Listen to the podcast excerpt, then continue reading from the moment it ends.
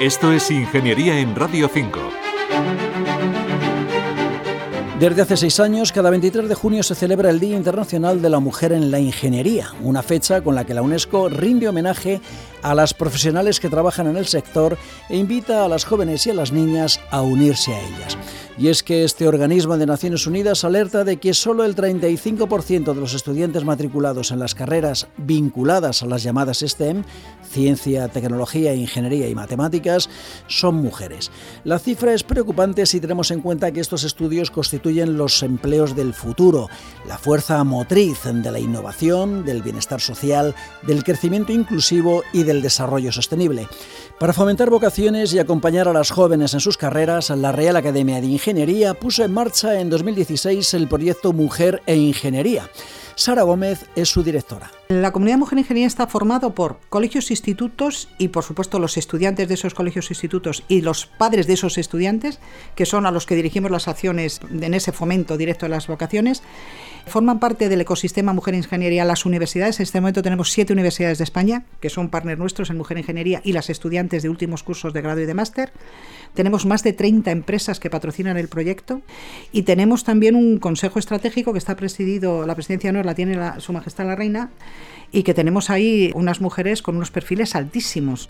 Tenemos una red casi de 2.000 mujeres y hombres, y hombres, esto no es una cosa de mujeres solo para mujeres, alrededor de la comunidad Mujer Ingeniería, que realmente se han creído que este es un proyecto con alma, tiene un propósito clarísimo de ser un transformador social. Entre sus objetivos también está derribar los falsos mitos que aún puedan quedar sobre la incorporación de la mujer a carreras tecnológicas y de ingeniería.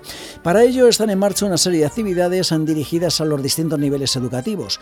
Para los más pequeños hay concursos, visitas de ingenieros a los colegios y se prepara un máster universitario para formación de profesores en materias STEM. Y las universitarias tienen a su disposición un programa de mentoring.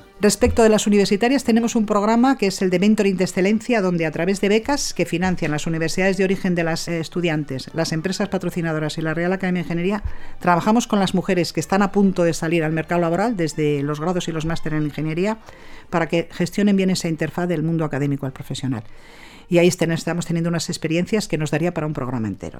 Tanto de lo que aprenden las mentoras como de lo que aprenden los mentores y mentoras y las mentís. Son, son unas experiencias que algunos de ellos dices que les han transformado la vida. ¿no? Ahora vamos a poner en marcha la sexta edición de ese programa con 115 parejas. 115 mentís de 7 universidades de España y 115 mentores de esas 30 empresas. Y la verdad es que la experiencia está siendo absolutamente gratificante. Estamos generando, hay un alumni, diría yo, alrededor de Mujer Ingeniería, que es el mayor activo que tenemos, sin ninguna duda. Y si es baja la presencia de mujeres en las carreras y profesiones de ingeniería, menor es todavía el número de emprendedoras en este campo. Sara Gómez. El emprendimiento tech femenino es un epsilon, es un 3% en España en este momento. Y queremos efectivamente desde las universidades fomentar esa vocación de emprendeduría en las mujeres, sobre todo en las mujeres. Es el proyecto START y ya te digo que lo está en el horno, pero en cualquier momento, cuando nos dé la vida, diría yo, lo pondremos en marcha, porque yo creo que es importantísimo que generemos tecnología a las mujeres. La emprendeduría, como yo digo, tecnológica, porque emprendeduría femenina hay, ¿eh? y hay mucha y sin embargo en, lo que es el desarrollo de empresas tecnológicas hay muy pocas mujeres al frente. Más allá de estas actividades dirigidas a jóvenes estudiantes, Mujer Ingeniería está organizando actividades de alto impacto que pongan en valor cómo la ingeniería puede transformar la sociedad y, como asegura Sara Gómez, en línea con los Objetivos de Desarrollo Sostenible de Naciones Unidas. Haremos probablemente un congreso que se llamará Ingeniería y Salud. La jornada que hemos hecho, que tenía un poco que ver con esto, se llamaba Ingeniería, Discapacidad e Inclusión. Y el objetivo de esa jornada era ver cómo la ingeniería puede transformar la vida de las personas con discapacidad. Y la verdad es que fue darte cuenta cómo efectivamente podemos cambiar la vida de las personas, poner en valor eso. ¿no?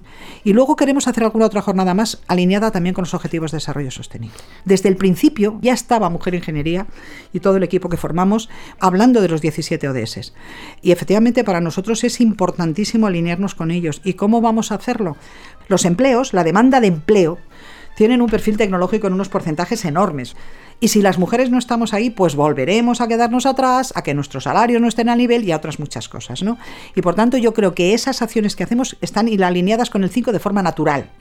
Pero además de eso, en el resto de ellos, en los colegios estamos hablando de la sostenibilidad, de las energías renovables. O sea que nos alineamos con los objetivos poniendo retos que ayuden a conseguirlos. Esto es Ingeniería, es un espacio de Radio Nacional de España y la Real Academia de Ingeniería. Manuel Seara Valero, Radio 5, Todo Noticias.